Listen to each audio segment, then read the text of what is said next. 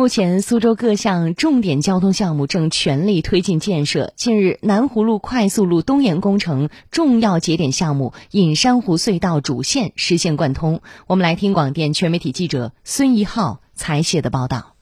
我现在是在南湖快速路东延工程项目的施工现场。那么就在近日，随着我身边的这个顶板的浇筑完成，隐山湖隧道主线顺利贯通。那么这条隧道呢，将从隐山湖水面的下方横穿而过，整个隧道的平均深度要达到十米左右。那么随着这条隧道的顺利贯通，也标志着南湖快速路东延工程吴中区段主线的全线贯通。本次贯通的隐山湖隧道为全线控制性工程，是目前国内最深的湖底隧道项目。隧道采用围堰明挖法施工，克服疫情、天气等诸多不利因素，不断优化施工组织方案。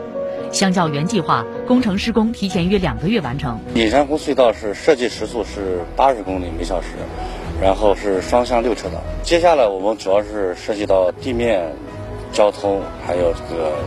隧道内部一些附属结构施工，主线通车预计在二零二三年。南湖路快速路东延工程全长约十二点五公里，项目西起隐山湖立交，沿隐山湖南岸依湖路走廊设置隧道，向东以高架形式跨越东方大道和中环东线后接东方大道。